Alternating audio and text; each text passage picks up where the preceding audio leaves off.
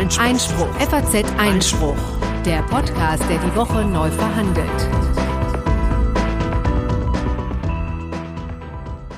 Hallo, herzlich willkommen zu Folge 54 des FAZ Einspruch Podcasts heute am 19. Dezember 2018. Am Mikrofon begrüßen Sie wie so häufig in diesem Jahr Corinna Budras und Konstantin van Leinten, hallo. Ja, und das ist tatsächlich die allerletzte Folge in diesem Jahr, einem sehr aufregenden Jahr. Genau, 26. setzen wir mal aus. Wir beide weihnachtlich zu Hause. Aber wir haben ja jetzt noch eine ganze Menge zu verhandeln. Vielleicht noch mal im Vorgriff einen kleinen Hinweis, den ja viele auch schon kennen, aber es kommen auch immer wieder neue hinzu. Der FAZ Einspruch Podcast ist der wöchentliche Podcast der FAZ zu Justiz, Recht und Politik, aber es ist auch Un, wir sind auch unmittelbar verbunden, untrennbar verbunden mit FAZ Einspruch, also unserem Online-Magazin. Und wer uns unterstützen möchte, tut das am besten, indem er auch dieses Online-Magazin abonniert. Mhm, das kann er auch ganz risikolos tun oder sich das eben zunächst mal anschauen, ob es ihm gefällt, indem er auf faz.net-einspruch testen geht. Äh, ein Wort, alles zusammengeschrieben und dort ein vierwöchiges kostenloses Probeabo abschließt, äh, welches ihm dann Zugriff verleiht auf alle online erscheinenden Einspruchausgaben, nämlich sechsmal die Woche mit den zusammengestellten juristischen Texten aus FAZ und FAS und einmal die Woche außerdem einem Magazin, welches exklusive Stücke beinhaltet, die nur dort erscheinen. Genau, das ist heute genau der Fall und da gibt es so wegweisende Beiträge wie zum Beispiel heute von Konstantin das Interview mit Daniel Thüm zum Fachkräfteeinwanderungsgesetz Daniel Thüm ist eben ein sehr bekannter, renommierter Europarechtler von der Universität Konstanz. Es gibt auch einen Gastbeitrag des Anwalts Oliver Löffel zum Beispiel über die Datenschutzgrundverordnung und warum die Abmahnwelle bisher ausgeblieben ist und ob das ähm, so bleibt. Also das so als kleiner Hinweis, was sich alles unter in dem Online-Magazin verbirgt. Genau, das sind jetzt zum Beispiel zwei Sachen, über die wir hier in der Sendung gerade mal nicht sprechen können, denn wir haben schon genug andere Themen auf dem Zettel, aber macht ja nichts. Wie genau. gesagt, faz.net-einspruch testen und dann könnt ihr das im Selbstleseverfahren euch anschauen. genau. Gut, äh, mit dieser kleinen Vorrede kommen wir zu den Themen, oder? Ja.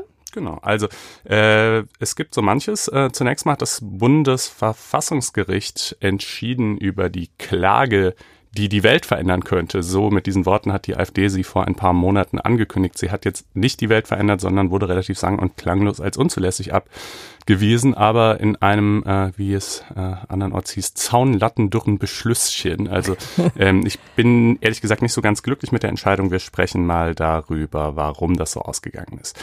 Äh, dann ist offenbar ein Kompromiss gefunden in der Frage des Verbots von Abtreibungswerbung. Ähm, da werden wir mal darlegen, äh, was eigentlich drinsteht und äh, warum insbesondere die SPD damit irgendwie immer noch nicht so ganz glücklich scheint.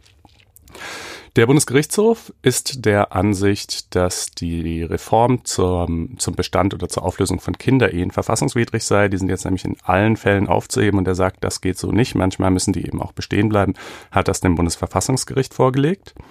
Ähm, es gibt, wie fast jede Woche, Neues zum Thema äh, Pkw, Fahrverbote und ähnliches. Zum einen hat das Gericht der Europäischen Union entschieden, dass selbst die Euro 6 Abgaswerte noch zu kulant bemessen werden. Ähm, wie, wie, das genau dazu kommt, äh, stellen wir vor. Außerdem, äh, insbesondere für alle Hörer hier in Hessen relevant, hat der Hessische Verwaltungsgerichtshof ähm, ja ein Fahrverbotsurteil zwar nicht aufgehoben, aber jedenfalls erklärt, dass es erstmal noch nicht äh, zu vollstrecken sei und die Berufung gute Aussichten auf Erfolg hätte. Ähm, dann blicken wir in die USA, wo Michael Cohen, der ehemalige Anwalt von Donald Trump, für drei Jahre, glaube ich, oder? Ja, drei Jahre. Drei Jahre in Haft muss. Und zwei Millionen ähm, Strafe übrigens. Das ging immer so ein bisschen unter. Aber das erklären wir gleich mhm. alles. Äh, dann äh, kommen wir äh, zum gerechten Urteil. Davon gibt es diese Woche ebenfalls wieder zwei. Das gerechte Urteil ist immer so eine etwas launige, aus dem Leben gegriffene Entscheidung. Äh, zum einen hat der Bundesgerichtshof entschieden, dass es zwar unter Umständen möglich ist, seinen Namen in England ändern zu lassen. Das geht dort anders als hier sehr leicht ähm, und dies dann auch in Deutschland anerkennen zu lassen, aber nicht, wenn man sich dort einen Adelsnamen hat. Jetzt verrätst du schon alles. Das gerechte Urteil. Ach, war, da steckt noch eine ganze Menge drin, keine Sorge. Das zweite verraten wir jetzt aber nicht, weil es wirklich einfach sonst die Pointe killt. Es geht um Resozialisierung. Sehr schön hast du das gesagt. Ja, ähm, gut. dann äh, kommen wir gleich zur Zum, AfD. Ne? Richtig, genau. Die hatte eben ähm, im Visier, wie ja schon so häufig, die Flüchtlingspolitik der Bundeskanzlerin der Bundesregierung und wollte da jetzt endlich mal gegen vorgehen und zwar vor dem Bundesverfassungsgericht, aber ist nichts draus geworden, ne? Genau, wir haben über diese Klage, als sie erhoben wurde, ähm, auch schon mal in der Sendung gesprochen. Es gab dazu von mir auch einen Text auf FAZ Einspruch, den packen wir nochmal in die Show Notes. Die Show Notes übrigens, auch das nochmal vorneweg, ähm, könnt ihr finden in eurem Podcast-Player. Unter jeder Folge gibt's so Notizen mit äh, weiterführenden Links oder auch auf blogs.faz.net-einspruch. So, also diese Klage, die die AfD erhoben hat, was wollte sie damit äh, bezwecken? Sie hat gesagt, das war ein, es war ein Organstreitverfahren, was sie geführt hat vom Bundesverfassungsgericht. Sie hat gesagt, die Bundesregierung verletzt die Rechte des Deutschen Bundestages. Und zwar, indem sie ihre Flüchtlingspolitik einfach so betreibt, wie sie es tut, ohne den Bundestag über ein Gesetz, welches diese Flüchtlingspolitik legitimieren würde, abstimmen zu lassen. Ein solches Gesetz gibt es nämlich nicht etwa schon, behauptet die AfD, sondern die derzeitige Gesetzeslage sieht eigentlich ganz anders aus. Tatsächlich ist es ja zumindest vom Grundkonzept erstmal so, das ist, weiß man ja, dass bekanntlich für das Asylverfahren der Ersteinreisestaat zuständig ist und jedenfalls nach Ansicht der AfD folgt daraus, dass eigentlich Zuwanderer, die Asyl wollen, an der deutschen Landesgrenze abgewiesen werden müssten, denn Deutschland ist ja praktisch nie der Ersteinreisestaat aufgrund seiner geografischen Lage. Das, was die Bundesregierung täte, hätte also keine gesetzliche Grundlage.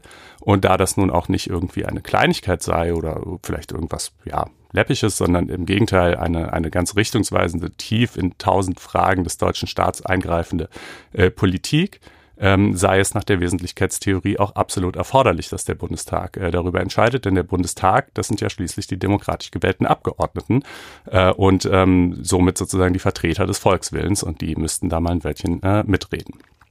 Und ähm, mit diesem Vortrag ist sie jetzt allerdings in Karlsruhe gescheitert. Mhm.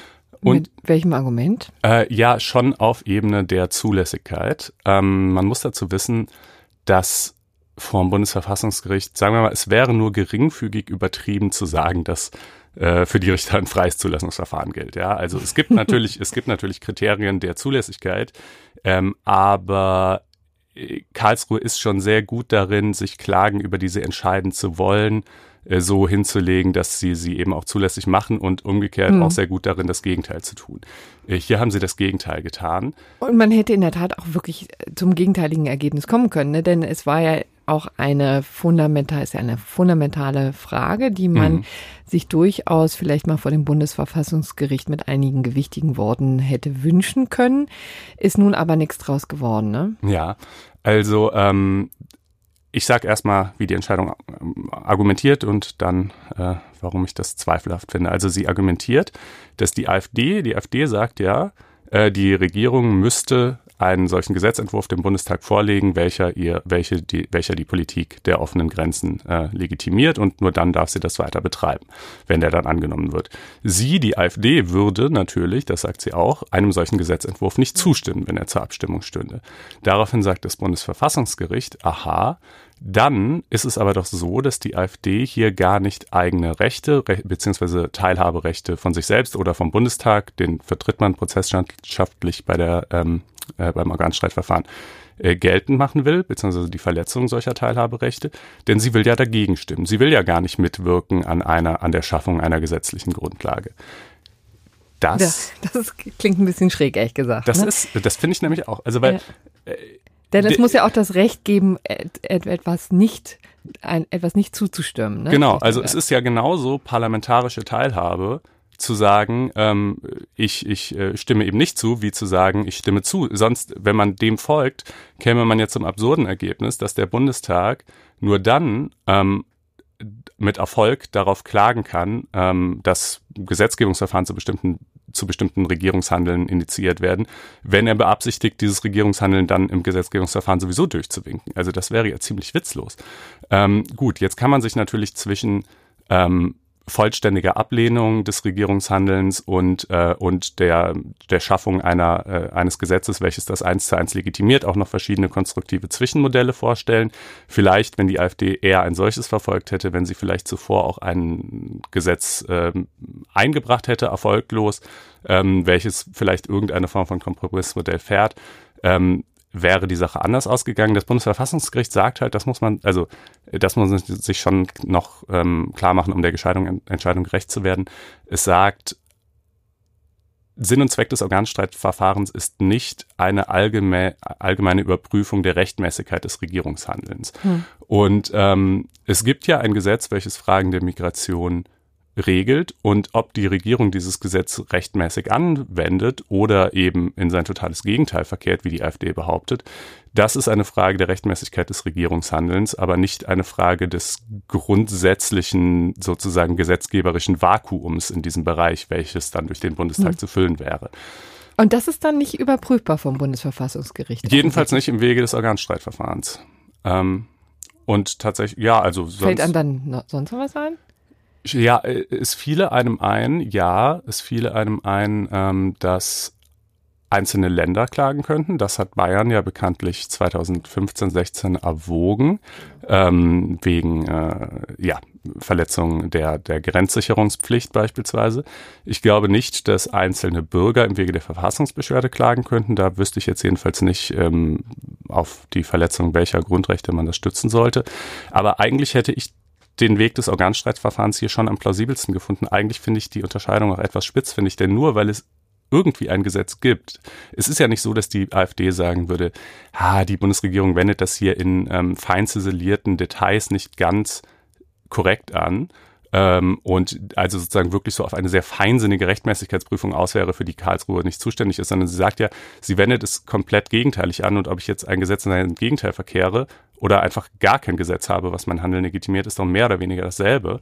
Mhm. Ähm, deshalb hätte ich es schon sinnvoll gefunden, dass der Bundestag da mitreden könnte. Man muss natürlich auch sagen, hätte es 2015, als ja die Politik der offenen Grenzen eingeläutet wurde, eine Abstimmung im Bundestag gegeben wäre, die zweifellos äh, zugunsten der Bundesregierung ausgegangen. Es gab damals ja so gut wie überhaupt keinen Widerspruch im Parlament. Ähm, heute, sagen wir mal, wäre das jedenfalls kein Erdrutschsieg mehr. Allerdings ähm, würde es wahrscheinlich auch immer noch so ausgehen. Ähm, aber dann könnte man es halt auch einfach mal machen und damit ehrlich gesagt der AfD auch viel Wind aus den Segeln nehmen. Ne? Denn mhm. das Argument, dass sie sagt, hier wird eine Politik betrieben, über die die Bürger quasi, an der sie nicht teilhaben können, weil die Abgeordneten nicht mitreden dürfen, das kann man ja so sehen, ja. Die, welche Lösung man dann äh, bevorzugt, ist ja nochmal eine ganz andere Frage. Aber das mal zur Abstimmung zu stellen im Bundestag.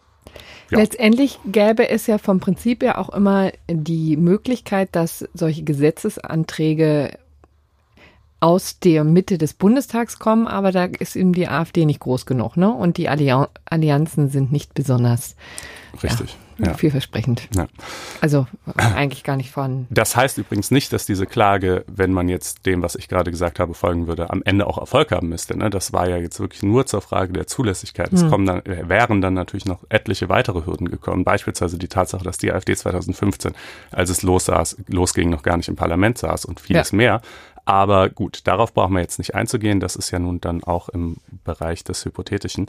Ähm, aber nun ja, ich, also ich denke mal, das Bundesverfassungsgericht, ne, einerseits hat es halt wenig Angriffsfläche bieten wollen, wenn es mehr in der Sache entschieden hätte, mehr gesagt hätte, sachlich, rechtlich ist das, was die Bundesregierung macht, in Ordnung. Ihr liegt falsch, AfD. Die derzeitige Rechtslage gibt dieses Verhalten her. Mhm. Dann wäre es natürlich einerseits, ja, das kann man halt so und so sehen. Ne? Einerseits wäre es vielleicht mal eine Klärung, vielleicht eine Befriedigung, Befriedung dieses gesellschaftlichen Konflikts gewesen. Andererseits hätte die AfD wahrscheinlich auch nicht das Haupt gesenkt und gesagt, ach so, ach ja gut, wenn ihr das jetzt natürlich, dann lagen wir wohl komplett falsch. Äh, Merkel muss bleiben, ja. Also ähm, äh, so, ne? Es ist sicherlich, äh, werden auch solche Erwägungen eine Rolle dabei spielen, zumal man sich das mit der Zulässigkeit, wie eben schon gesagt, eben das auch zurechtlegen kann. Das sind richtige vorweihnachtliche Gedanken, die ja. zu, zu möglichen Gesinnungswandel. Mhm.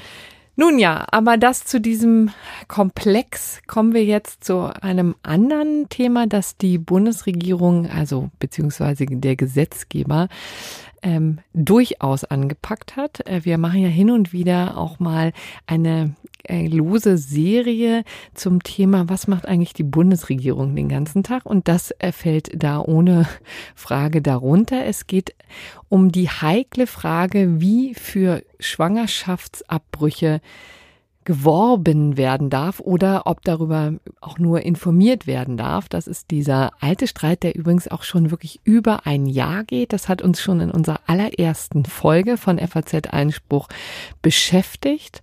Äh, diese Frage, da kam das zum ersten Mal auf. Mhm. Und nun äh, liegt wohl offensichtlich ein Kompromiss vor. Ja, also ähm, nochmal ganz kurz für alle, die äh, ihn das nicht letzte kennen. Jahr der, nicht mitbekommen. Genau. Der 219a verbietet die Werbung für Schwangerschaftsabbrüche von Ärzten, die solche vornehmen. Wobei allerdings der Begriff der Werbung extrem weit ja. aufgefasst wird. Im Grunde genommen verbietet er bereits die Information darüber. Ich habe übrigens schon in unserer allerersten Folge gesagt, mir scheint das aus dem Gesetzeswortlaut nicht zwingend. Könnte ja. man nicht einfach diesen Paragraph so auslegen, zumal man ja im Strafrecht sowieso eigentlich eher dazu neigt, Dinge restriktiv auszulegen, äh, dass er eben nur die tatsächliche Werbung verbietet. Aber da wurdest du nicht gehört. Ich da finde ich ja auch wirklich tatsächlich, das ist ein sehr gutes Argument. Ich habe mich das auch die ganze Zeit gefragt. Ja, ein Jahr später richtig? ist der Deutsche Bundestag dann dann auch soweit.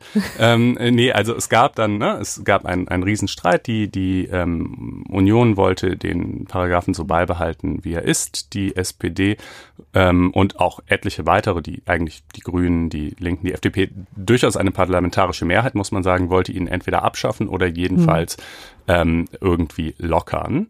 Ähm, Man kann vielleicht nur mal ganz kurz erklären, warum das überhaupt ein Problem war, ne? weil jahrelang war es ja nun kein Problem, jahrzehntelang sogar. Das Ganze geht ja zurück in die 90er Jahre, wo es eben einfach diesen berühmten Kompromiss gab zu Schwangerschaftsabbrüchen, mhm.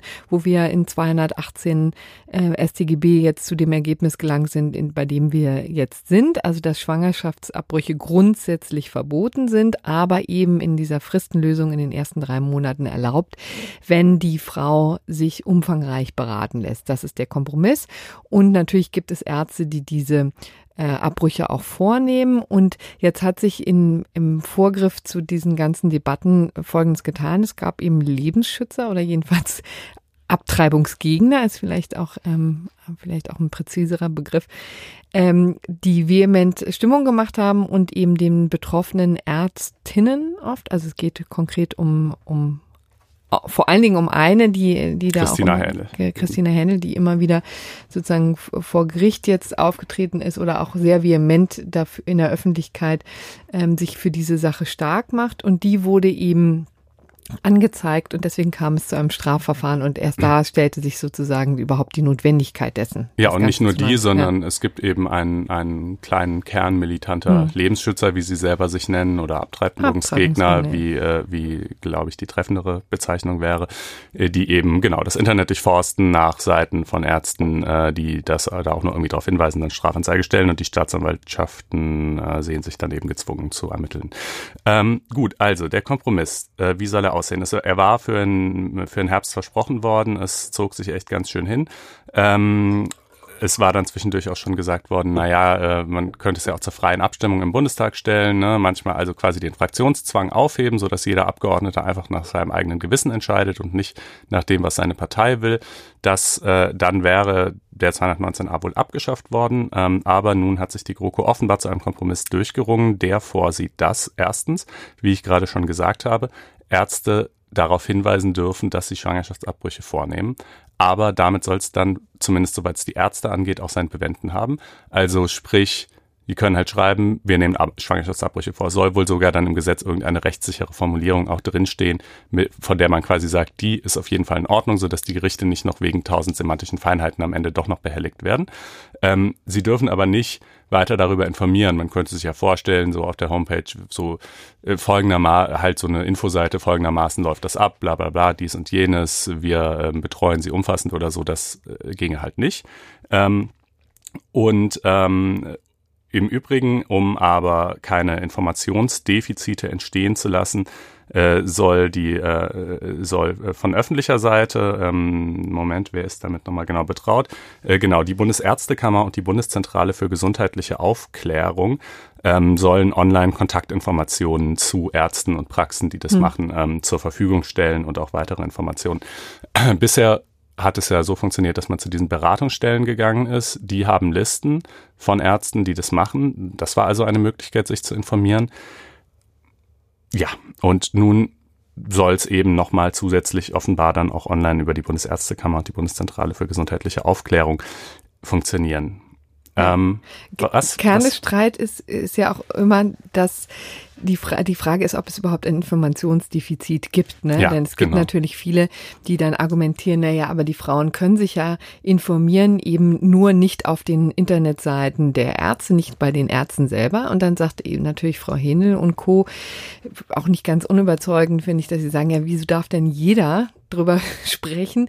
Nur wir dürfen es nicht, die wir hm. Betroffene sind, im Sinne von, dass wir diesen Eingriff dann durchnehmen, äh, durchführen. Ne? Ja, das Gut. natürlich schon, aber ich muss trotzdem, also die Werbe, mit der dieser Streit geführt wird, in ja. Relation zur praktischen Bedeutung, Richtig. die er hat, äh, bringt mich echt immer wieder ins Erstaunen. Also, äh, und ist eigentlich nur dadurch erklärlich, dass das einfach ein Stellvertreterkrieg ja. ist zwischen Fraktionen, die entweder gerne äh, Schwangerschaftsabbrüche vollständig verbieten oder jedenfalls noch deutlich mehr einschränken würden, also dass die Vorname selbiger, nicht die Werbung dafür, äh, oder auf der anderen Seite eben Leuten, die das weitgehend liberalisieren äh, wollen würden, bis hin zu den SPD-Jusos, die ja hochgradig peinlicherweise, ähm, das war online zu lesen vor ein paar Tagen, äh, wo da jemand eine Rede gefordert hat, man solle doch den äh, 280 2018 mhm. komplett abschaffen und Abtreibungen bis zum neunten Monat äh, erlauben. Ähm, das sicherlich wäre jetzt gesellschaftlich nicht äh, mehrheitsfähig.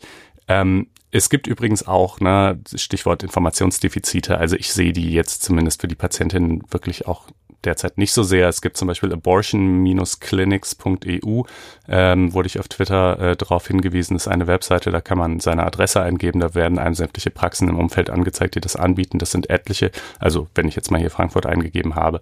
Ähm, und äh, vor allen Dingen, das ist ja auch nicht so wie hm, ich habe ein bisschen Schnupfen, ah, ich gehe vielleicht mal zum HNO, aber wenn es jetzt zu nervig wird, ein HNO zu finden, dann, dann lasse ich es eben bleiben, sondern das ist ja eine super gravierende Entscheidung, die sich mit Sicherheit keine Frau leicht macht.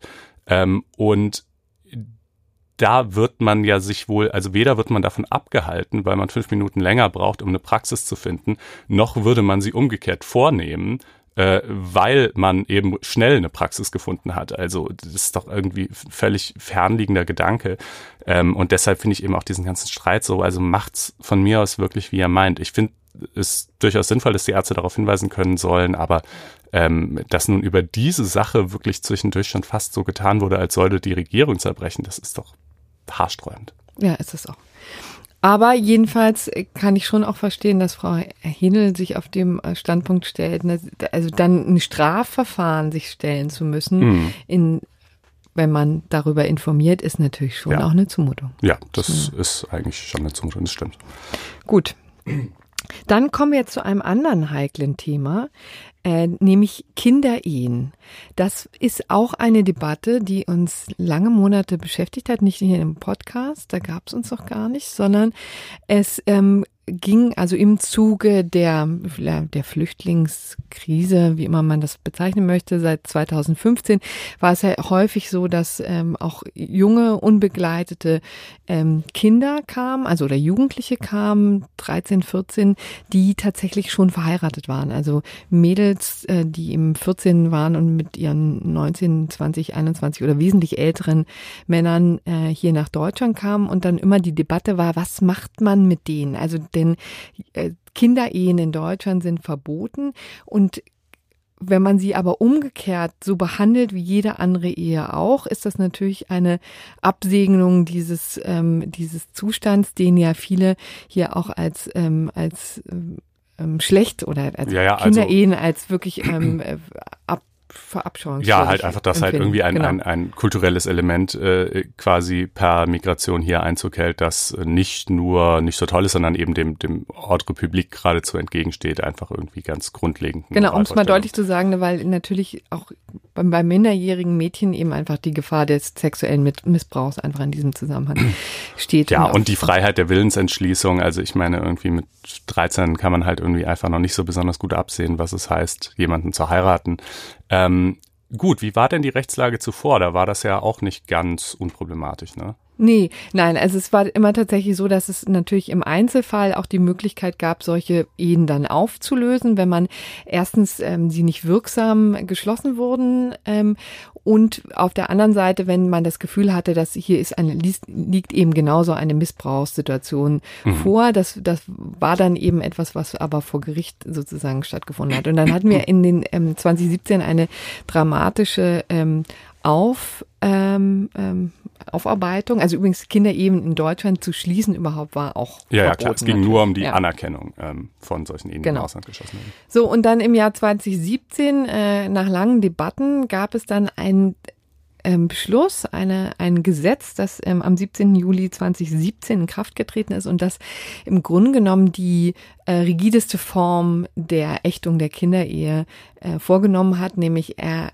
sagt, dass alle kind, Kinderehen, wo die minderjährige äh, Mädchen, das geht ja eben meistens um Mädchen, also eigentlich ja. immer um Mädchen, ähm, unter 16 Jahren war, dass die von Anfang an als nichtig erklärt werden, also mhm. auch automatisch, ohne dass es einem Gerichtsbeschluss ähm, bedürfte. bedürfte genau. Und umgekehrt kann man auch nicht vor Gericht gehen, um diese Nichtigkeitswirkung irgendwie aufheben zu lassen. Ne? Also nee. ähm, die sind einfach nichtig, Punkt. Es, äh, es tritt automatisch ein, dieser Effekt, und der lässt sich auch nicht abändern. Hm. Und jetzt hat es ein Jahr später schon zu folgender Situation gefunden. Also vor dem BGH, vor dem Bundesgerichtshof, musste so ein Fall verhandelt werden. Und das Bundes, der Bundesgerichtshof hat gesagt, die Rechtslage ist klar. Ja, ich, gleich erzähle ich noch was zu dem, ähm, dem Fall. Aber die Rechtslage ist eigentlich klar. Nur wir glauben, dass sie gegen die Verfassung verstößt. Deswegen setzen wir dieses Verfahren jetzt aus und geben, übergeben das dem Bundesverfassungsgericht. Und die sollen grundsätzlich jetzt klären, ob dieses Gesetz aus dem Jahr 2017 eben überhaupt mit der Verfassung vereinbar ist. Worum ging es in diesem Fall? Es waren tatsächlich Cousin und Cousine aus Syrien, die im Jahr 2015 geheiratet haben. Das Mädchen war damals 14 Jahre alt, der Junge, der Mann war 19 Jahre alt, also schon erwachsen. Es wurde, diese Ehe wurde vor einem Scharia-Gericht geschlossen. Das war im Februar 2014, 15. Wenig später machten die beiden sich dann auf ähm, auf die Balkanroute nach Deutschland, um hier eben sozusagen Flüchtlinge als Flüchtlinge äh, anzukommen. Dieses Mädchen wurde relativ schnell von ihrem Mann getrennt äh, und in eine einzelne Jugendeinrichtung gegeben, die sich vor allen Dingen für weibliche unbegleitete Flüchtlingskinder, Jugendliche äh, eben beschäftigt und das Mädchen wurde unter Vormundschaft gestellt, nämlich des Jugendamtes. Und die haben offensichtlich, ähm, und seitdem schwelt sozusagen der Streit, denn der junge Mann hat sich auf die Suche gemacht nach dem Mädchen, hat sie gefunden, hat gesagt, er möchte gerne mit ihr zusammenleben, also das ist seine Ehefrau, möchte, dass diese Ehe anerkannt wird in Deutschland. Und das Jugendamt hat sich dagegen gestemmt und seitdem ging es um die Frage des Umgangsrechtes. Ja, also das, das Jugendamt hatte eben die, das Sorgerecht, also im Sinne von ähm, 1800 BGB und äh, 1631, 1632 BGB. Das sage ich jetzt übrigens hier, weil einige Hörer ähm, gesagt haben, wir sollen mehr Jura wagen. Stimmt, richtig. Ja? Wir haben einen Kommentar erhalten, dass wir doch häufiger ähm, mal die konkreten Paragraphen benennen sollten, um die es geht. Und das ja. äh, verschreckt auch äh, Nicht-Juristen nicht. Hoffen ja, wir hoffen jedenfalls. Wir, genau. Na gut.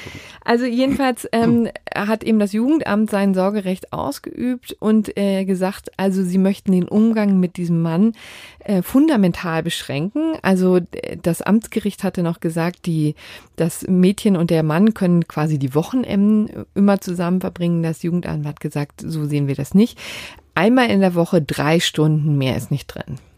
So. Also ganz offenbar sind die nicht nur gegen die Anerkennung dieser Ehe, sondern halten auch generell diesen Kontakt für nicht besonders äh, fruchtbar oder positiv. Äh, wohingegen, wenn natürlich die Ehe rechtswirksam wäre, dann ginge diese Weisung natürlich nicht. Denn genau. selbstverständlich, Schutz der Ehe, Artikel 6 Grundgesetz, kann man Eheleuten nicht verbieten, sich hm. zu sehen. Dann wäre auch schon die Vormundschaft, ehrlich gesagt, hm. ähm, schon gar Schwierig, nicht möglich ja. in diesem Zusammenhang. So. Der Punkt ist, dass äh, interessanterweise das OLG Bamberg, also die Vorinstanz, das ganz anders gesehen haben. Also die, damals, man muss eben auch hier sagen, also es geht ja um Vorfälle, die stattgefunden haben, ja im Jahr 2015, also schon bevor diese rechtliche Regelung überhaupt in Kraft getreten ist. Ja. Mhm. Und das OLG Bamberg hat äh, demzufolge unter alter Rechtslage entschieden und hat die Ehe anerkannt. Eben das mhm. war damals möglich. Ne? Also das Gericht hat, hat sich das genauer angeguckt, ist zum Schluss ge gekommen, die beiden lieben einander. Das ist ein Paar, eine echte Ehe und deswegen haben sie die Ehe auch anerkannt. Mhm. Das war die Rechtslage. Jetzt ähm, kam das zum BGH jetzt in den vergangenen Monaten. Und da hat sich die Situation schon fundamental geändert, dadurch, dass das Gesetz ähm, 2017 in Kraft getreten ist. Das Interessante ist, normalerweise ist die Rückwirkung von Gesetzen dramatisch beschränkt aus dem Grund der, des Vertrauensschutzes. Ne? Also natürlich muss man sich als Bürger auf geltende Gesetze vertrauen dürfen und erst wenn die geändert werden, muss man sich daran halten, aber eben nicht im Vorhinein. Das geht ja schlicht. Ja, oder nicht, wenn das eben während ja. deines laufenden Gerichtsverfahrens geändert wird, dann gilt genau. eigentlich die alte Rechtslage fort, aber eben auch wiederum nicht immer. Richtig, und hier in diesem Fall ist es explizit ausgeschlossen. Also auch das wurde in, diesem, in dieser Verschärfung festgelegt, dass eben immer dann, wenn Kinder unter 14 Jahre betroffen sind, diese, ähm, dieses Rückwirkungsverbot nicht gilt. Also schon dann ähm, muss man die jetzt schärferen Regeln hm. auf den alten Fall anwenden. Auch das ist eben ein fundamentaler Kritikpunkt. Ja, diese Reform war wirklich sehr rigide und auch wahrscheinlich einfach ein bisschen eine Konzession an all die Ängste und Sorgen und so weiter, die eben im Zuge der massenhaften Zuwanderung irgendwie aufkamen, kultureller Verlust kultureller Identität, bla bla bla. Ähm, Aber auf der anderen Seite wahrscheinlich auch einfach, ich, ist, schon ist auch ja dem Schutz der absolut. Mädchen. Ja, ja, nee, klar. Ich, also das ist ja auch sicherlich oft sinnvoll, aber ob es jetzt, na gut, vielleicht dazu kommen wir vielleicht. Nee, weil, was ich sagen wollte, ist nicht nur der Schutz des, der minderjährigen Kinder, sondern auch um Zeichen zu setzen, dass Kinderehen hier in Deutschland eigentlich mhm. also nicht anerkannt werden. Ne, ja. Das sollte schon auch ein Signal sein. So, jetzt ist es vor dem Bundesgerichtshof gelandet und ähm, der sagt, was viele Kritiker damals schon gesagt haben, dass äh, da sehen wir erhebliches ähm, äh, ja, Streitigkeitspotenzial, insbesondere was folgende Artikel angeht. Also die haben wirklich eine ganze Latte aufgeführt jetzt mhm. in ihrem äh, in ihrem Beschluss, das Ganze dem Bundesverfassungsgericht vorzulegen. Artikel 1, erstmal Würde des Menschen. Artikel 2, Absatz 1 des Grundgesetzes, freie Entfaltung seiner der Persönlichkeit. Ne? Der Gleichheitsgrundsatz in Artikel 3, Absatz 1 und natürlich Artikel 6, Absatz 1, Schutz der Familie. So, und zwar immer vor dem Hintergrund, dass der Einzelfall in dieser gesetzgeberischen Version gar keine Rolle spielt. Mhm. Also im Grunde genommen, das ist auch vielleicht das, was Kritiker immer sagen, es muss doch in irgendeiner Art und Weise der Einzelfall betroffen sein. Und oder, oder begutachtet werden. Denn der Schutz des Kindes ist ja in vielen anderen familienrechtlichen Konstellationen ja auch ein sehr gewichtiger ähm, das, das Kindeswohl ist ja immer ein sehr gewichtiger Punkt, der immer eine Rolle spielen muss. Ne? Mhm. Und äh, dass das hier sozusagen komplett ausgeschlossen ist, haben diese Kritiker als, ähm, als Defizit wahrgenommen. Tja, ich, natürlich. Es ist eine interessante Frage. Ne? Ich ja, meine, niemand, niemand würde ja behaupten, es sei verfassungswidrig, dass innerhalb von Deutschland das Schließen von Kinderehen verboten ist. Niemand würde sagen, oh, das verstößt irgendwie gegen Artikel 6 oder, oder 1 oder 2 oder 3 oder sonst irgendwas, ja, dass man hier halt irgendwie, dass hier eine 14-Jährige nicht einen 19-Jährigen heiraten kann, ähm, sondern das ist eine völlig legitime gesetzgeberische Entscheidung. Wenn man jetzt aber natürlich eben gewissermaßen vor vollendete Tatsachen gestellt ist, dadurch, dass Leute, die anderswo geheiratet haben, äh, einwandern, ja, rechtfertigt das dann tatsächlich eine andere Behandlung oder sagen wir, mhm. oder vielmehr erzwingt es eine andere Behandlung. Also, äh, dass es, dass das zweckmäßig sein kann in Einzelfällen, das will ich überhaupt nicht bezweifeln. Es gibt bestimmt auch Fälle, wo die, das eben ohne Zwang zustande gekommen ist, wo ja, nach unseren Vorstellungen ist das sehr jung, aber jetzt ist es halt irgendwie so und, äh, und wo man es irgendwie, wo es wahrscheinlich besser für alle Beteiligten wäre, es anzuerkennen. Das mag es bestimmt geben. Aber gibt es tatsächlich einen Zwang aus der Verfassung heraus, das zu tun, wenn es doch im Inland auch völlig unproblematisch ist, Ja. es zu untersagen. Also was die Kritiker da in dieser äh, Hinsicht dann immer zu Felde führen, ist eben ins Feld führen, ist ja, dass sie sagen, es wurde keinerlei ähm, Vorkehrung für diese Folgen getroffen. Ja, also äh, es ist nun einfach mal so, dass diese Ehen geschlossen wurden und Wirksamkeit entfa- äh, entfaltet haben. Womöglich ist schon ein Kind aus dieser Ehe entstanden. Ja, Mhm. ähm, was ja ehrlich gesagt dann auch nochmal ein sehr belastender ähm, vor Vorgang ist so. Und aber was ist dann mit diesem Kind? Ist es dann ein uneheliches Kind? Was ist mit den Unterhaltsrechten dieses Kindes? Ähm, Mhm. Und also letztendlich gibt es da eine ganze Latte von denen, von, von Dingen, die im, in Folge, in Konsequenz dieses neuen Gesetzes nicht geregelt wurden. Das ist sozusagen ein Kritikpunkt. Ich muss sagen, ich, ich bin da auch komplett äh, unentschieden. Ich finde es eine hochemotionale Geschichte. Ich finde, an diesem Fall sieht man schon mal auch, wie unterschiedlich schon im Einzelfall ähm, unterschiedliche Gruppen den gleichen Sachverhalt ähm, ähm, beurteilen können. Das, das Jugendamt hat ja nicht ohne Grund gesagt, wir sind überzeugt, dass wir auch den Umgang einschränken müssen auf Mhm. drei Stunden die Woche. Ja? Ja. Und das OLG Bamberg sagt auf der anderen Seite, das ist ein sich liebendes Paar. Klammer auf, ja, inwieweit das sozusagen diesen Jungen überhaupt, äh, in diesen jungen Jahren überhaupt, wo man ernsthaft von Liebe sprechen kann, sei nochmal dahingestellt. Ja? Ja. aber das ist doch schon in diesem Fall ist das, ich finde das eklatant, wie weit äh, die Meinungen da auseinanderliegen können. Also wirklich keine schwierige das Sache. wäre natürlich auch Äh, wiederum Wasser Sache. auf die Mühlen derjenigen, die sagen, nee, keine Einzelfallprüfung, es Ja. ist einfach untersagt. Naja, das Bundesverfassungsgericht wird es entscheiden müssen. Ja, da Äh, vielleicht noch mal ein interessanter Hinweis. Das Ganze geht nämlich in den Senat, dem Stefan Habart dann angehören wird, ne, der Vorsitzender wird. der Vorsitzende wird, genau, der ja gerade gewählt wurde, frisch auf die Richterbank gewechselt ist. Und Stefan Habart hat vor zwei Jahren in der FAZ auf ähm, Staat und Recht schon einen längeren Artikel über diese die Notwendigkeit von der Regulierung von Kinderehen und der Anerkennung von Kinderehen geschrieben, der ein bisschen differenzierter war übrigens, also der gesagt hatte, dass ähm, also der schon nicht von einer automatischen Nichtigkeit ausgegangen ist, sondern da eben auch auch auch eine, eine, eine ein Stufenmodell einführen wollte. Interessant auch inwieweit er sozusagen als jemand, der ja am Gesetzgebungsverfahren dann ja beteiligt gewesen ist als ehemaliger CDU-Politiker, dann als befangen gelten könnte. Wurde bis jetzt, glaube ich, nicht diskutiert. Nö, ne? das ist ja aber, das ist ja beim Bundesverfassungsgericht, die Maßstäbe für Befangenheit sind ja Mhm. relativ hoch. Auch einfach, weil man sagt, ja, also wer Bundesverfassungsrichter wird, der hat halt einfach eine Laufbahn hinter sich. Ne? Mhm. Das sind irgendwie immer Leute, die, die, oder jedenfalls sehr oft Leute, die ähm, viel schon gemacht haben in ihrem Leben und wenn da jetzt alles, was auch nur in einem ganz entfernten Bezug dazu steht, äh, sie dann befangen werden, dann könnten sie ja gar nichts mehr entscheiden, so ungefähr. Aber da haben wir ja über Harvard auch in dem Zusammenhang schon gesprochen. Übrigens hat er in diesem Beitrag, das fand ich auch ganz spannend, mal ähm, auch sich das Heiratsrecht in Deutschland angeguckt, dass er ähm, nun auch erst seit 1974 so ist, wie wir es jetzt haben, nämlich erst ab 18 und nur in Ausnahmefällen und mit Genehmigung der Eltern ähm, schon früher und äh, offensichtlich, also mit 16 und offensichtlich ging es davor auch schon früher als 16 und zwar wenn der Vater zugestimmt hat. Ne? Das ist schon auch und das ist noch Der nicht Vater, so, dezidiert. Der Vater, Der Vater, okay. Oh Mann, des naja. Gut. Mädchens, ja. Also auch das ist noch nicht so wahnsinnig lange he- her bei uns. So hat sich das auch gewandelt. Gut, wobei das für sich genommen natürlich kein Argument wäre. Denn 0,0. ich meine, früher waren auch noch tausende andere Dinge Ja. anders, die wir nicht zurückhaben wollen. Ähm, Ich fand es nur interessant, Ja, ja. das mal ähm, zu sehen.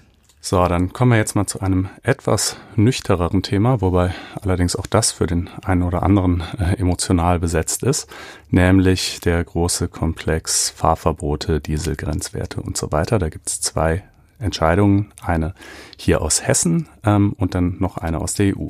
Ja.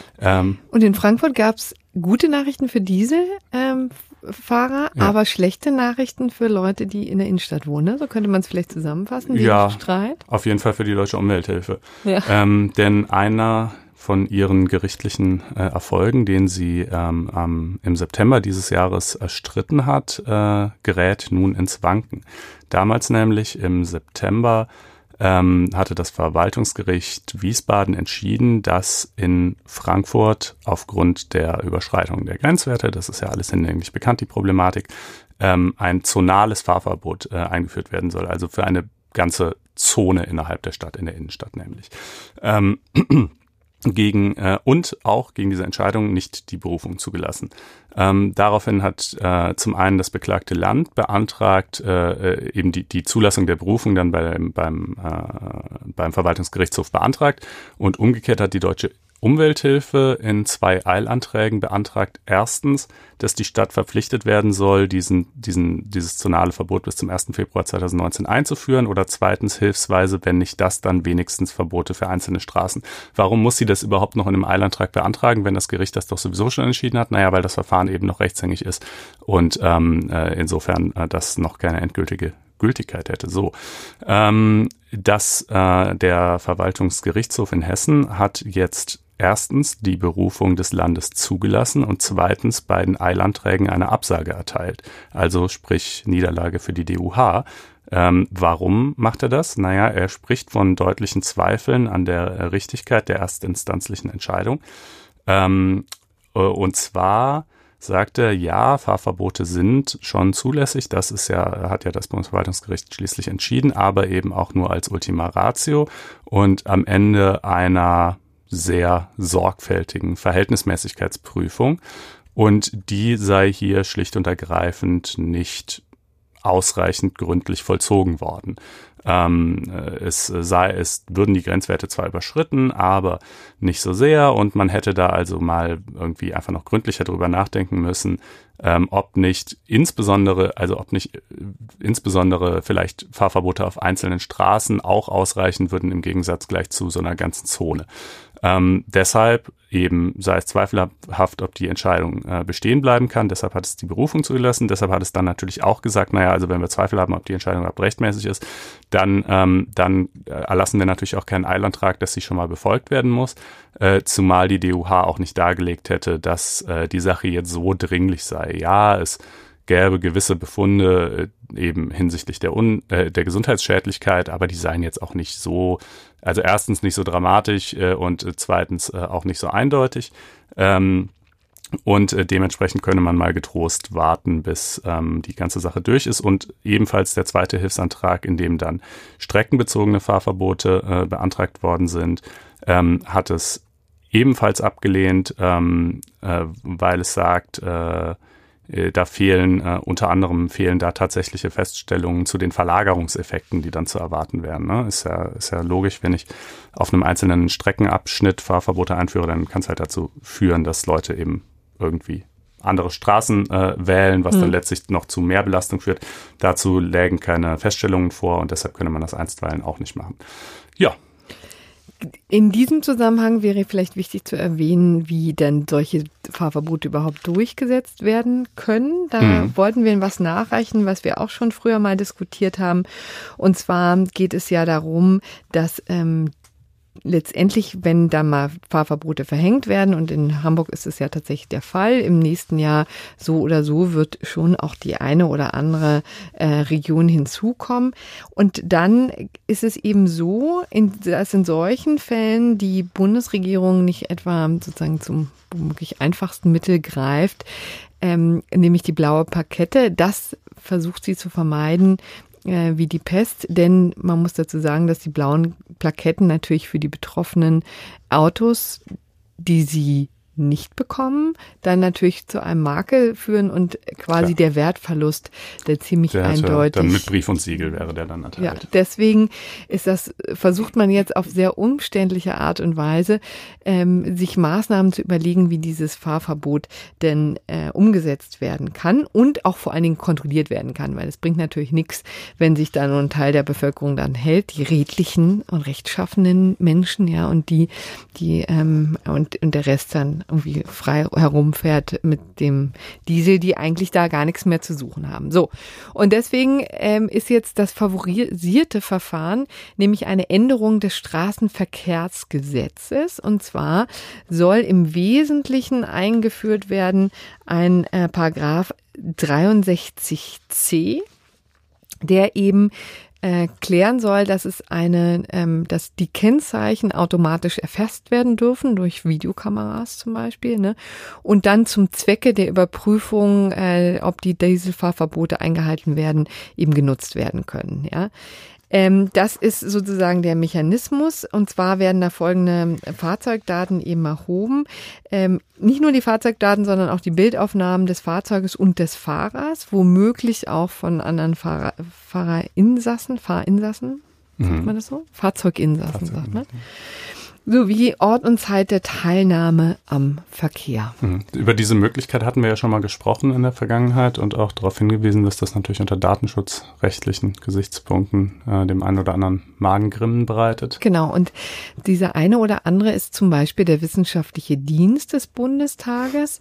Ähm, das ist eben so ein, ähm, ja, ein eine, eine juristische, sind die Hausjuristen sozusagen, ja, die, den Ab, die beste Bezeichnung. die den Abgeordneten eben Gutachten erstellen, wenn da, da Bedarf ist. Und hier war eben Bedarf.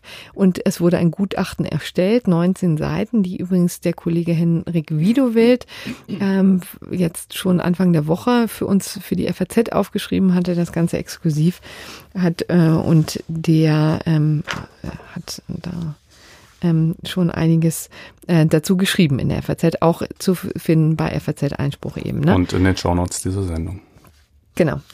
Ähm, letztendlich ist es eben so, dass der wissenschaftliche Dienst auch erhebliche Zweifel ähm, hat, ob das eben das ganze datenschutzrechtlich so in Ordnung ist, eben weil es doch recht umfangreiche ähm, ja, Informationen eingeholt werden, die übrigens dann natürlich sofort wieder gelöscht werden müssen, sobald klar ist, ob da ein Verstoß vorliegt oder nicht. Aber immerhin kann das Ganze sechs Monate dauern. Also okay. maxim, für maximal sechs Monate dürfen die Daten ähm, gespeichert werden. Derjenigen, wenn man, die verstoßen haben, nehme ich an. Oder aller.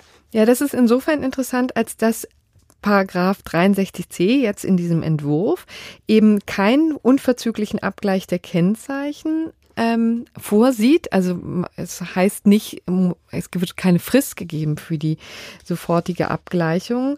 Ähm, und deswegen ist auch die Dauer der Prüfung übrigens nicht näher begrenzt. Und deswegen gibt es nur eine generelle Speicherdauer von maximal sechs Monaten. Also innerhalb von diesen sechs Monaten muss diese ganze Prozedur durchlaufen sein. Ja, aber ist ja nun auch ein erheblicher. Äh das finde ich tatsächlich vollkommen unverständlich, wie man das so in den Entwurf schreiben kann. Wir hatten es ja auch letztens schon mal gesagt, ne? es gab schon mal eine Bundesverwaltungsgerichtsentscheidung zur automatischen Kennzeichenerfassung zum Abgleich mit Verhandlungsdatenbanken und da wurde unter anderem eben die Notwendigkeit der Dringlichkeit betont. Da galt zwar noch nicht die DSGVO, aber man darf wohl davon ausgehen, dass unter Geltung der DSGVO äh, die datenschutzrechtlichen Bestimmungen jetzt nicht gerade laxer geworden sind, sondern eher im Gegenteil. Insofern, ähm, nun dieses, gut. Dieses Urteil vom Bundesverfassungsgericht aus dem Jahr 2008 wird hier übrigens auch thematisiert. Insofern eine einen Unterschied aufgemacht als damals. Das, da ging es auch um eine Norm in Hessen und ich glaube Schleswig-Holstein.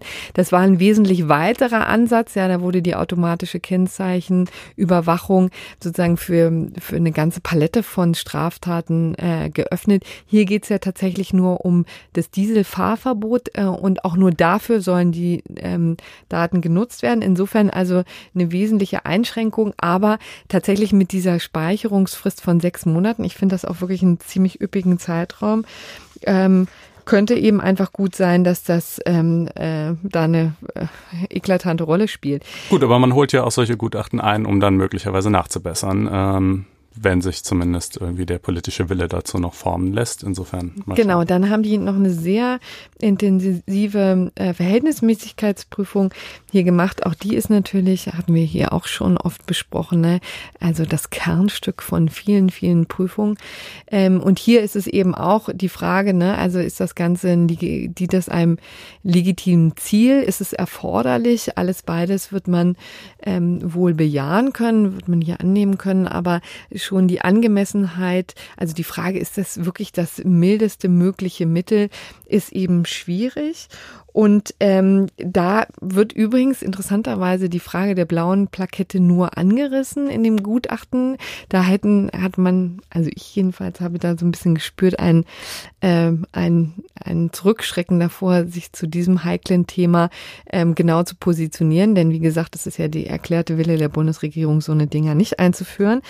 Aber sie haben eben gesagt, dass bei den Bildaufnahmen, und das ist sozusagen der Kern dieses Gutachtens und des Vorwurfs, bei all den Leuten, die eben nicht Treffer sind, ja, so mhm. heißt es, also die ähm, vielleicht mit Benziner durch die äh, Gegend fahren, ja, oder ein, ein ganz neues Modell äh, Diesel haben, da so eine ähm, Elektroauto. Elektroauto, alles mögliche kann man sich ja vorstellen, ähm, dass es tatsächlich da zu Einschüchterungseffekten kommen könnte, ja, die zu einer wesentlichen Beeinträchtigung bei der Beeinträchtigung, Beeinträchtigung, Beeinträchtigung ähm, bei der Ausübung von Grundrechten führen könnten. Ne? Das ist okay. sozusagen. Buhu.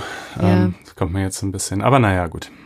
Das, das ist halt Datenschutz. Dich würden, dich würden dann die sechs Monate mehr. Äh, nee, mich würde das alles jetzt nicht, äh, du weißt ja, wie ich beim Datenschutz ja. bin, mich juckt das persönlich herzlich wenig, aber, aber sozusagen in Kenntnis der Rechtslage und der Rechtsprechung ähm, sehe ich halt, dass diese sechs Monate irgendwie problematisch sind. Ob ich, Aber du hast finde, eben offensichtlich auch kein, äh, nicht Angst vor dem Gefühl des Überwachtwerdens. Nee, nicht so sehr, tatsächlich. Ja, da, also bei dir ist dann auch Hopfen und Malz verloren. Tja. Das wollen wir nicht als Maßstab für die, für das Handeln der Bundesregierung werfen.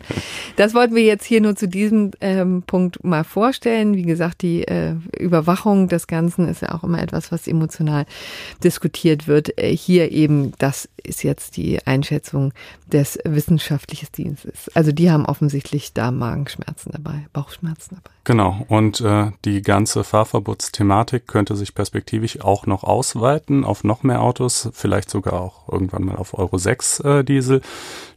Denn äh, das Gericht der Europäischen Union hat da was entschieden. Was ist das überhaupt? Das ist die erste Instanz, äh, zu der der Europäische Gerichtshof die zweite Instanz bildet. Und es kommt dann ein bisschen darauf an, welche Klageform ähm, gewählt wird. Für manche Dinge ist der Europäische Gerichtshof in erster und letzter Instanz zuständig. Für andere Klagen ist zunächst mal das Europäische Gericht zuständig. Ähm, und der EuGH dann eben als Berufungsinstanz. So übrigens auch hier. Ähm, wer hat geklagt? Drei Städte, nämlich, ich meine, Madrid, Brüssel und Paris. Ja, genau. Ähm, gegen, ja, das, äh, ja. das, da wird es schon schwierig, es zu erklären. Also nicht die Euro 6 Grenzwerte, sondern einen Kulanzaufschlag, der auf diese vorgenommen wird. Um das zu verstehen, muss man ein bisschen zurückgehen ins Jahr 2016. Damals im Zuge des ganzen Abgasskandals kam ja zunächst einmal raus, dass zwar auf dem Papier die Euro 4, 5, 6 Grenzwerte so und so sind, ähm, und ähm, aber bei der Art und Weise, wie diese, wie diese Abgaswerte gemessen werden, nämlich auf dem Prüfstand, dass die nicht aussagekräftig ist für den tatsächlichen Ausstoß auf der Straße. Also auf dem Prüfstand haben die Autos diese Grenzwerte vielleicht eingehalten, aber auf der Straße haben sie sie dramatisch überschritten. Und zwar ähm, nicht nur VW, sondern eigentlich so ziemlich alle. Ähm, dann hat, wurde natürlich beschlossen, so geht's ja nicht, das ist ja lächerlich. Ähm, und es äh, wurde äh, eine neue Form des Abgastests namens RDE, Real Driving Emissions, eingeführt, die eben die tatsächlich tatsächlichen Ausstoß bestimmen sollte. Ähm, da wiederum wurde aber dann gesagt, im Zuge dieses Gesetzgebungs, äh, beziehungsweise nein, das wurde zunächst mal so beschlossen. Punkt. Und dann wurde aber diese Richtlinie, in der das drin stand, anschließend nochmal ergänzt um einen Passus, äh, der sagte, ja, aber so um Messungenauigkeiten dieses neuen Verfahrens Rechnung zu tragen und ähm, aufgrund bestimmter technischer Gegebenheiten und Klammer auf natürlich auch, weil die Autolobby das Schutz da eben einfach genau. äh, rein lobbyiert hat, Klammer zu, ähm, äh, muss man da eben so einen Kulanzaufschlag wiederum gelten lassen, ja, von äh, je nachdem äh, bis 2020 ähm, das 2,1-fache desjenigen, was die Euro 6 Norm eigentlich vorsieht ähm, danach dann noch das 1,5-fache hm. desjenigen, was sie eigentlich vorsieht. Ist eigentlich tatsächlich das Zugeständnis, dass ähm, man den Autohersteller nicht zumuten kann, dass sie jetzt einfach die verdammten Konzerte einzuhalten, richtig, ja. dass sie die technischen Gegebenheiten eben noch nicht so weit sind, dass man einfach mal die vorgegebenen Richtwerte einhält. Ja, so, also es gibt wohl tatsächlich Messungenauigkeiten, aber die sind wohl jedenfalls deutlich geringer als hier ja immer immerhin 150 bis 210 Prozent der Grenzwerte.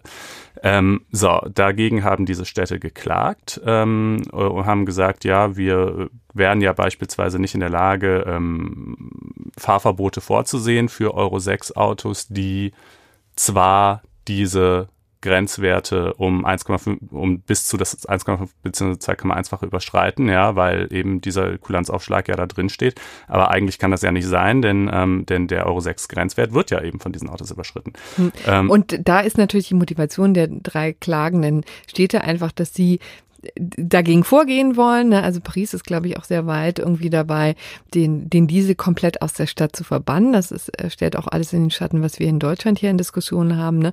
Und die fühlen sich durch solche Art von Gesetzgebung dann gestört, indem äh, in ihrem Bemühen, ja, den Umweltschutz in ihren Städten, die mhm. Luftreinheit durchzusetzen. Ja. Ne, das ist die Motivation. So, und das Europäische Gericht hat den Städten Recht gegeben und äh, allerdings auch mit einem prozeduralen Argument.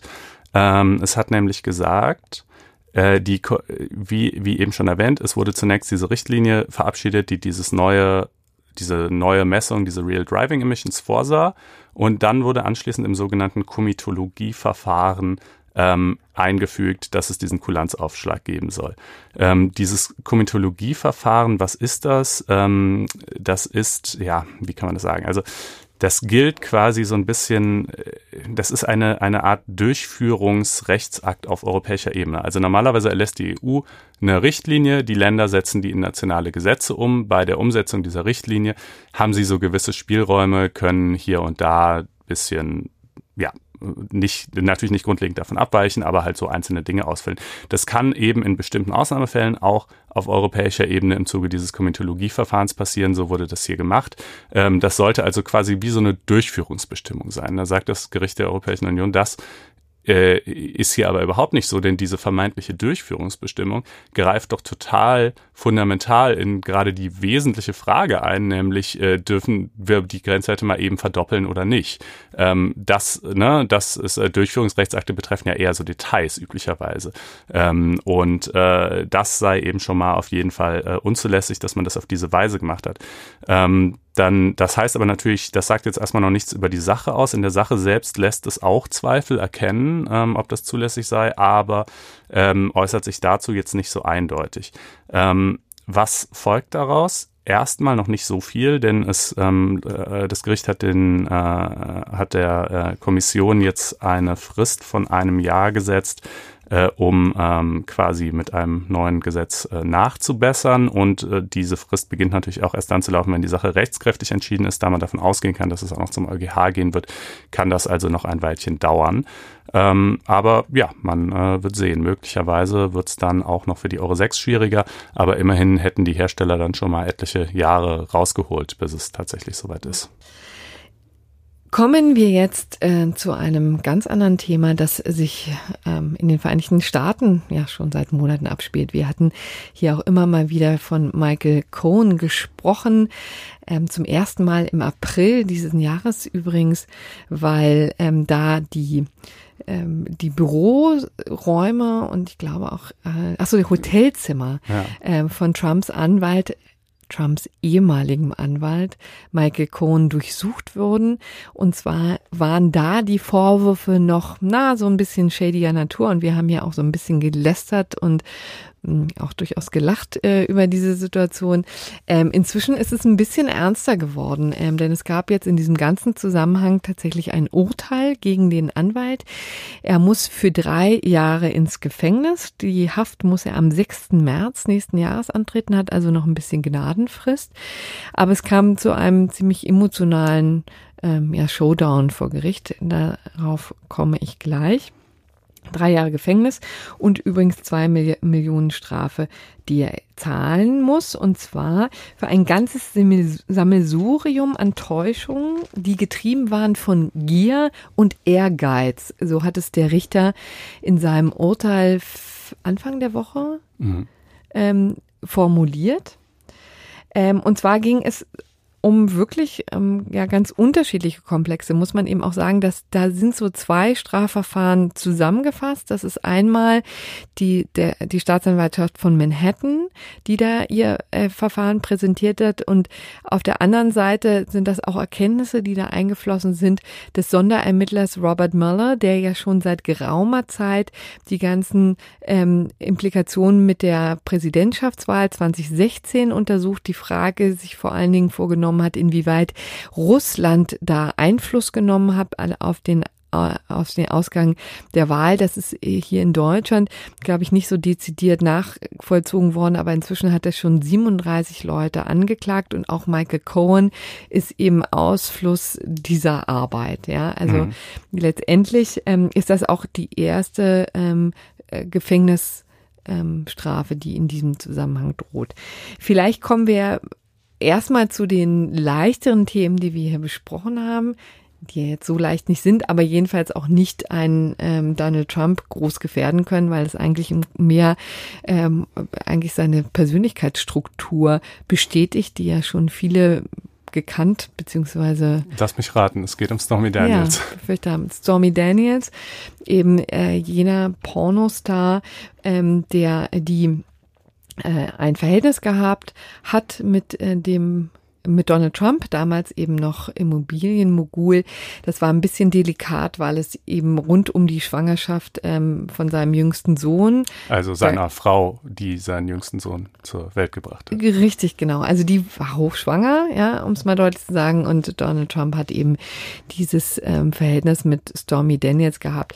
Und kurz vor der Wahl 2016 ähm, tauchte das eben wieder auf. Ähm, sie wollte drüber reden und Michael Cohen ähm, The Fixer, also derjenige, der ihr, der Donald Dinge Trump immer äh, die die Sachen aus dem Weg geräumt hat, äh, musste sich eben um Stormy, Stormy Daniels kümmern und dafür sorgen, dass sie schweigt. Und es wurde eine Schweigevereinbarung getroffen. Sie hat 130.000 Dollar bekommen dafür, dass sie eben nichts über dieses Verhältnis sagt im Vorfeld des, der Kampagne. Es gab noch eine zweite Frau, die heißt Karen McDougall, ähm, ist eine ehemalige ähm, Playboy-Model, das ähnliches eben äh, erlebt haben will mit dem äh, jetzt inzwischen Präsidenten der Vereinigten Staaten. Und auch ihr wurde Schweigegeld gezahlt in ähm, Höhe von 150.000 Dollar. Und all das hat eben Michael Cohen nicht nur organisiert, sondern auch, zumindest im Fall von Stormy Daniels, finanziert. Und deswegen stand tatsächlich im Raum, ob das Ganze eine illegale äh, Wahlkampfspende ist, die ja strafbar ist. Äh, alles, was über 2700 Dollar hinausgeht, ähm, muss eben eigentlich angezeigt werden. Das war in diesem Fall hier nicht getan. Und ähm, deswegen ähm, stand dieser Vorwurf äh, im Raum. Hinzu kamen dann übrigens auch noch weitere Themen und der knackigste dürfte darin liegen, dass Michael Cohen den Kongress belogen hat und zwar in der Frage, inwieweit Donald Trump äh, involviert war ähm, äh, oder inwieweit es Verhandlungen gab mit Russland, also mit, mit äh, in Russland, sagen wir so, ähm, zum Bau eines Trump Towers in Moskau. Und zwar wirklich also in absolut zeitlichem Zusammenhang zur Wahl. Also im Jahr 2016. Anscheinend ging es hoch her, wollte Trump eben so einen Trump Tower in Moskau ähm, ähm, erbauen, hatte also ein eigenes wirtschaftliches Interesse daran, sich gut zu stellen mit den entsprechenden Behörden, mit den Entscheidungsträgern. Es kam zu Verhandlungen und über dieses ähm, ja, wirtschaftliche, diese wirtschaftliche Verquickung hat Michael Cohen im Kongress gelogen.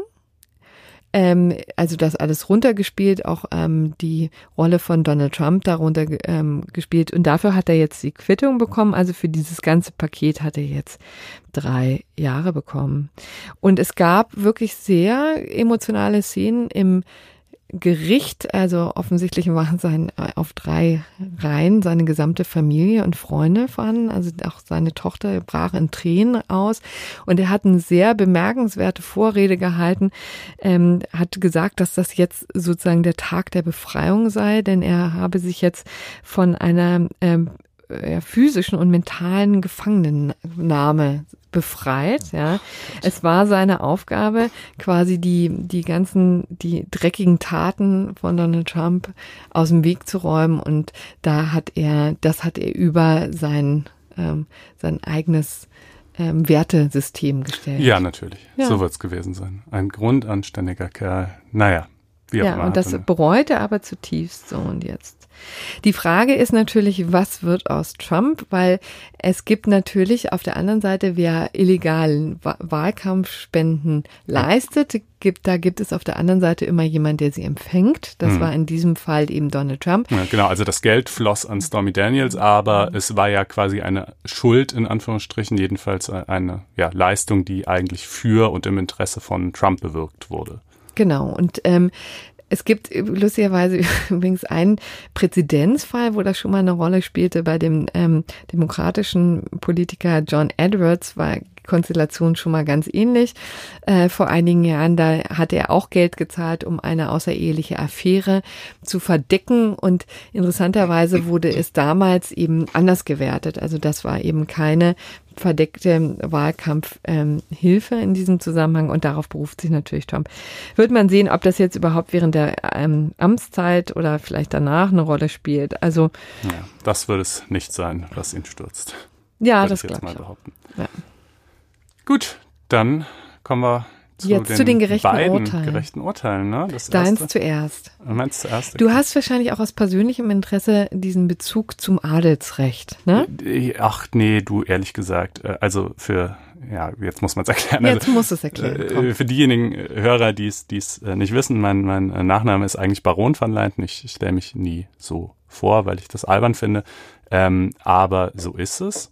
Und ähm, das dann vielleicht auch direkt äh, ein ganz guter Einstieg äh, zur Erklärung der Rechtslage, wenn ich gerade gesagt habe, mein Nachname ist Baron von Leinten. Äh, so sieht es tatsächlich aus. Also man ist nicht etwa adlig, sondern man heißt adlig. Ja, also die die einzige Form, in der Adel heute noch besteht in Deutschland, ist der Gestalt, dass er äh, Teil des Nachnamens ist. In meinem Personalausweis steht Nachname Doppelpunkt Baron van Leyden und genauso bei allen anderen Leuten, die Adelstitel tragen. Deshalb ist es zum Beispiel auch sprachlich nicht richtig, wenn man sagt, ähm, Prinz Ernst August zu irgendwas, sondern eigentlich müsste es heißen Ernst August Prinz zu irgendwas. Denn der Nachname ist ja nun mal Prinz zu irgendwas und man würde ja sonst auch nicht einen Teil des Nachnamens vor den Vornamen ziehen. Ähm, aber das ist natürlich der Tatsache geschuldet, dass es zwar eben rechtlich so ist, aber eben in, irgendwie in der Wahrnehmung der Bevölkerung ein Adelstitel halt irgendwie doch ein bisschen was das anderes Es wäre ist. ungefähr so, als würde man Annegret Kramp-Karrenbauer Kramp, Kramp Annegret, Annegret Kramp, ja, sehr schönes Beispiel, genau. Ja. Ähm, gut, dass wir das mal geklärt haben, so kann man sich auch sehr gut merken. Äh, ja, das ist übrigens so seit 1919. Damals wurde Adel eben als, als eigener rechtlicher Status abgeschafft, aber dies zumindest haben die Adligen dann doch äh, erfolgreich ähm, äh, aushandeln können, dass sie es als Nachnamen weiterführen dürfen. Anders ja übrigens in Österreich, dort ist das Führen von Adelstiteln generell verboten. Ähm, und äh, die einzige, bisher zumindest, äh, die einzige Sonderbehandlung, der einzige Punkt, wo Adelstitel rechtlich ein ganz kleines bisschen anders behandelt wurden als andere Nachnamen, ist bei der Angleichung an das Geschlecht. Also wenn du den Herrn Müller heiratest, dann bist du Frau Müller und nicht Frau Müllerin. Aber wenn du den Graf heiratest, dann bist du Frau Gräfin. Ja, also die wurden ans Geschlecht angepasst. Aber ansonsten waren die namensrechtlich in jeglicher Hinsicht wie andere Nachnamen auch zu behandeln. Äh, und ähm, bekanntlich oder vielleicht auch nicht bekanntlich, dann sage ich es jetzt mal, ist das deutsche Namensrecht ziemlich ähm, rigide äh, wenig flexibel, ähm, sowohl bei der Änderung des Vornamens als auch bei der Änderung des Nachnamens. Ähm, äh, gibt es natürlich ein paar Tatbestände, äh, die das möglich machen, namentlich insbesondere Geburt, Heirat, Scheidung und Adoption. Ähm, aber darüber hinaus geht's nur in Ausnahmefällen. Insbesondere nicht, weil man sagt, oh, ich fände jetzt irgendwie einfach mal einen anderen Namen cool oder oh, ich habe so eine neue Lebensphase, Midlife Crisis, was auch immer. Äh, das ist schön für denjenigen, aber das ähm, äh, berechtigt nicht zur Namensänderung. Es gibt es halt, wenn man irgendwie einen grob anstößigen oder lächerlichen Namen hat, wenn man manchmal teilweise auch bei Zugewanderten, wenn irgendwie deren Name so im Deutschen einfach so gar nicht funktioniert. Jetzt keine Beispiele. Ja, nee, nee, nee, nee.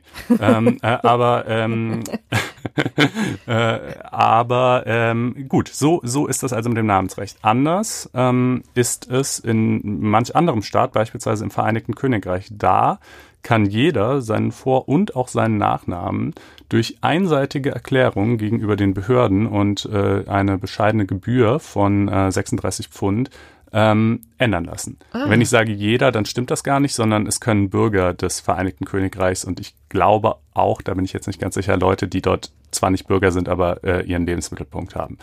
Ähm, so. Das hat, das passiert übrigens auch. Das passiert äh, so ungefähr 80.000 Leute machen das pro Jahr. Ähm, ah, das also ist üppig. it's a thing, ja, tatsächlich. Ähm, und äh, unter anderem hat das eine Frau getan, die äh, die doppelte Staatsbürgerschaft hat, die britische und die deutsche. Und äh, die hieß zuvor Silke Nicole und dann der Nachname, den weiß ich nicht oder den müssen wir hier auch in der Sendung sowieso nicht nennen, ähm, war aber jedenfalls irgendein bürgerlicher normaler Nachname. Und, Müllerin zum Beispiel. Ja, zum Beispiel. Und äh, hat dann ihren Namen ändern lassen in Silja Valentina Mariella Gräfin von Fürstenstein. in England auch noch, was ja auch nochmal irgendwie also es ist ja noch nicht mal dann jetzt ein englischer Name, den sie gewählt hat. Ja. Ähm, und äh, das macht ja schon ziemlich deutlich, worum es ihr ging, nämlich äh, diesen Namen auch insbesondere irgendwie auch in Deutschland führen zu können. Sonst, wenn man irgendwie in England hätte man ja vielleicht wenigstens einen englischen Namen genommen. Ähm, und äh, ist dann, hat dann also beim Deutschen Standesamt beantragt, äh, dass äh, eben ins Personenstandsregister äh, sie jetzt mit diesem Namen aufgenommen werden soll. Eigentlich müssen die Mitgliedstaaten Namensänderungen, die in anderen EU-Mitgliedstaaten erfolgt sind, anerkennen, weil es, weil der, das hat der EuGH auch schon entschieden, weil er sagt, es beschränkt sonst die Freizügigkeit äh, wenn man das Problem hat, dass man quasi in England heißt man dann jetzt Gräfin von Fürstenstein, in Deutschland heißt man aber noch wie auch immer Müller. Ähm, das führt natürlich, kann man sich denken, zu tausend Schwierigkeiten einfach, äh, ein solcher hinkender Name. Deshalb muss das eigentlich anerkannt werden. Aber in seiner Entscheidung 2016 hatte der EuGH bereits gesagt, es kann Ausnahmen von dieser Anerkennungspflicht geben, äh, wenn das ähm, gegen den Ordre Public äh, des äh, Mitgliedsstaats verstoße, des jeweiligen. Und äh, nun hat also der BGH am äh, Montag, meine ich, war es, äh, entschieden, dass das in der Tat äh, der Fall ist, wenn im Ausland ein adliger Name gewählt worden ist. Ähm, mit, ja, und, und zwar auch offensichtlich eben mit dem Ziel, den dann irgendwie in Deutschland äh, zu führen. Und ich finde diese Entscheidung, sagen wir mal, also sie ist natürlich im Interesse des in Anführungsstrichen authentischen Adels, weil dadurch die Exklusivität von Adelsnamen irgendwie gewahrt wird. Und sie ist so, ja, also na, man kann es so, man kann es auch anders sehen. Also der BGH sagt halt, ähm, rechtlich betrachtet sind Adelsnamen ja dasselbe wie andere Nachnamen auch. Deshalb wäre ja erstmal, müsste man ja sagen, eigentlich auch kein Grund gegeben, sie anders zu behandeln. Und wenn Namensänderungen eigentlich anerkannt werden müssen, warum dann in diesem Fall nicht? Aber ähm, in Artikel 109 Absatz 3 der Weimarer Reichsverfassung, der ah, bis heute gut, gilt. dass wir die mal wieder ja. haben hier. Ja, das ähm, äh, einige wenige äh, ähm, Vorschriften der Weimarer Reichsverfassung äh, haben nach wie vor Gültigkeit und Relevanz. Ähm, äh, das ist einer davon. Äh, und äh, da steht eben drin, erstens, dass, dass Adelstitel nur als Bestandteil des Nachnamens geführt werden dürfen, wie gerade schon gesagt. Und zweitens, dass keine neuen mehr verliehen werden dürfen. Ja, mhm. Man konnte ja geadelt werden früher unter bestimmten Umständen. Das darf nicht mehr stattfinden. Daraus nimmt der, sagt der BGH, dem ist die Tendenz zu entnehmen, ja. sozusagen zu einem restriktiven Umgang mit Adelstiteln. Ähm, es ist zwar nicht zu vermeiden, dass sie unter gewissen Umständen, nämlich Heirat, Geburt, Adoption, weitergegeben werden können. Das ist nun mal so, weil sie Teil des Nachnamens sind. Aber ähm, es ist dem zu entnehmen, dass äh, ein inflationärer Gebrauch vermieden werden soll. Ja. Das ist das Erste. Und das Zweite ist, dass er sagt, rechtlich sind sie zwar genauso wie andere Nachnamen auch, aber in der gesellschaftlichen Wahrnehmung eben Sehr nicht. Sehr richtig. Und da ja. kommen jetzt die Heiratsschwindler ins Spiel. Die Heiratsschwindler? Ja. Ich meine, also mit so einem Adelstitel kannst du dir doch.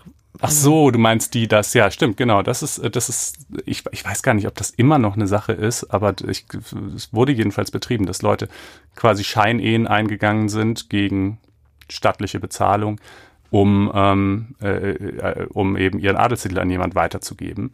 Hm. Ähm, nee, aber ich meine, auf dem Heiratsmarkt hast du, könnte man sich ja vorstellen, dass man mit, äh, mit so einem Adelstitel mehr Chancen hat vielleicht. Vielleicht. Da? Das ist, das ist die gerechte Kompensation für Jahre des Mobbings in der Grundschule, kann Ach, ich dir so? an dieser Stelle sagen. ja, ja.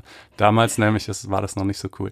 Ähm, aber gut. Wie wurde denn denn da gemobbt? würde ich sagen? Ja, naja, kannst du dir doch irgendwie, ich weiß Nein, nicht mehr, ich, ich weiß ehrlich verstehen. gesagt auch nicht mehr exakt, aber natürlich gibt es so einen Titel halt irgendwie Anlass zu allerlei Späßen. Ah. Ähm, okay, aber. Das war äh, mir gar nicht bewusst. In dem Zusammenhang übrigens, kleiner Exkurs, aber auch das ist ja vielleicht einfach mal interessant zu hören ähm, für den einen oder anderen.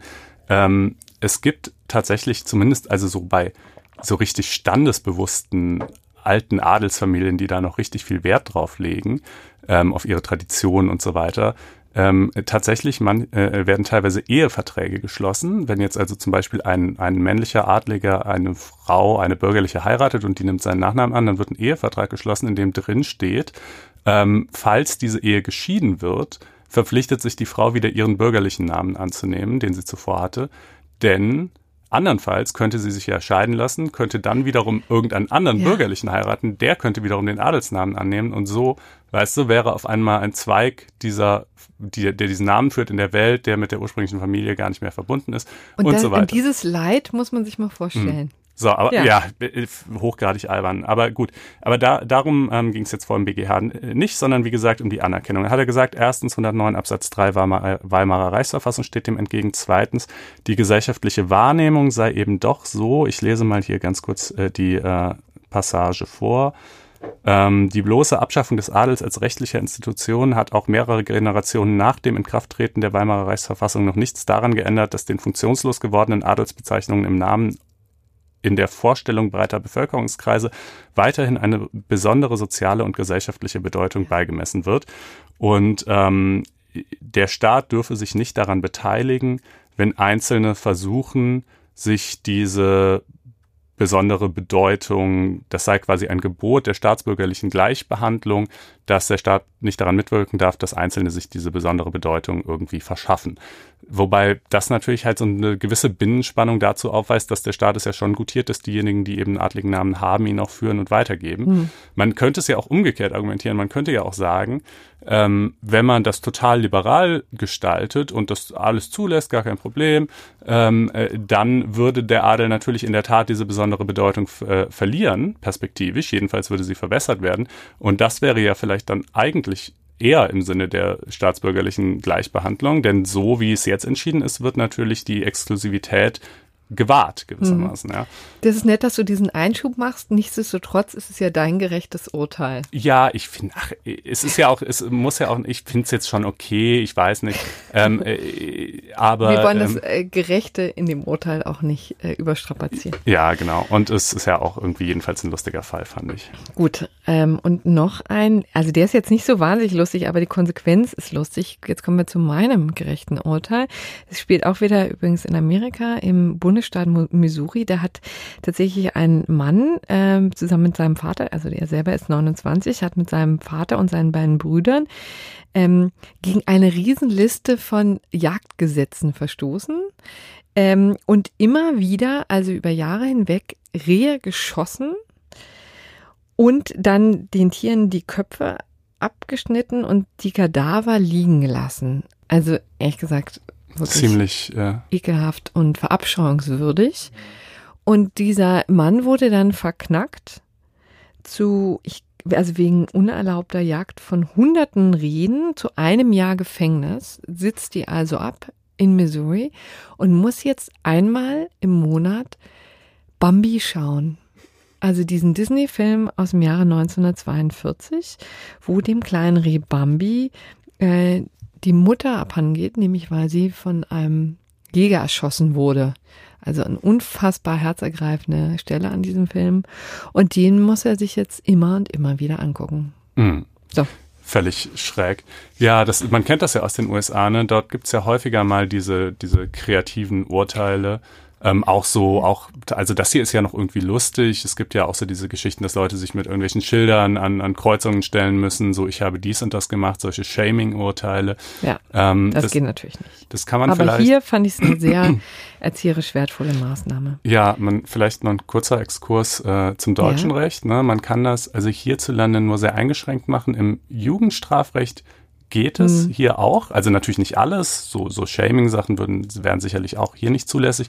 Aber weil das Jugendstrafrecht ja eben von so einem Erziehungsgedanken geprägt ist, sind da eben auch Urteile, Strafen in Anführungsstrichen zulässig, die eher einen erzieherischen mhm. Charakter mhm. haben. Es gibt zum Beispiel diesen Richter, der hat dann irgendwie so Neonazis verurteilt, irgendwie regelmäßig äh, beim Türken Döner essen zu gehen. Mhm. Fand ich zum Beispiel mal einen ganz interessante, vielleicht gar nicht so schlechten Ansatz. Ähm, Im Erwachsenenstrafrecht geht's kaum, äh, also bei der eigentlichen Strafe schon mal gar nicht, höchstens in Form von Auflagen und Weisungen, aber die sind auch eigentlich fast alle eher so auf Wiedergutmachung ähm, äh, beziehungsweise Vermeidung weiterer Straffälligkeit ausgerichtet und nicht so sehr auf so sekundäre mhm. Zwecke. Ähm, ja, damit hätten wir aber die Woche ausreichend verhandelt. Ich, ich möchte sein. noch einen Nachtrag geben für alle Juristen, die sich jetzt bis zum Ende durchgehalten haben. Denn ich habe natürlich bei meinen Ausführungen zur Kinderehe den allerwichtigsten Paragraphen vergessen. Den nenne ich jetzt hier. Das ist nämlich Artikel 13 ähm, des EG BGB, also mhm. Einführungsgesetz, ne, dafür steht EG. Mhm. BGB, ähm, offensichtlich in den Artikel eben ähm, gezählt. Und ähm, da geht es eben immer äh, um Park, ähm, Absatz 3, ja, wo eben explizit festgelegt ist, dass diese Eheschließung ähm, vor dem Zeitpunkt des 16. Lebensjahres ähm, unwirksam ist. Also das wollte ich hier nochmal nachreichen, also eben Artikel 13. Weil wir ja gebeten EG, wurden, äh, mehr Artikel zu nennen. Ja, ich habe es jetzt ehrlich gesagt auch schon wieder bei vielen Sachen nicht gemacht es ist halt so vom Redefluss ähm, mitteloptimal. Wir müssen uns das mal überlegen. Aber wie gesagt, ne, wir haben ja zu jeder Sendung Show Notes. Also wenn euch irgendwas interessiert, ihr denkt, wir wollen das mal nachlesen, das kommt mir nicht ganz richtig vor oder wie auch immer, äh, dann, ähm, dann könnt ihr das äh, entweder in eurem Podcast-Player bei der jeweiligen Folge oder auf blogs.faz.net-einspruch tun. Ähm, und in den Texten stehen dann ja in aller Regel auch die Artikel bzw. Paragraphen drin.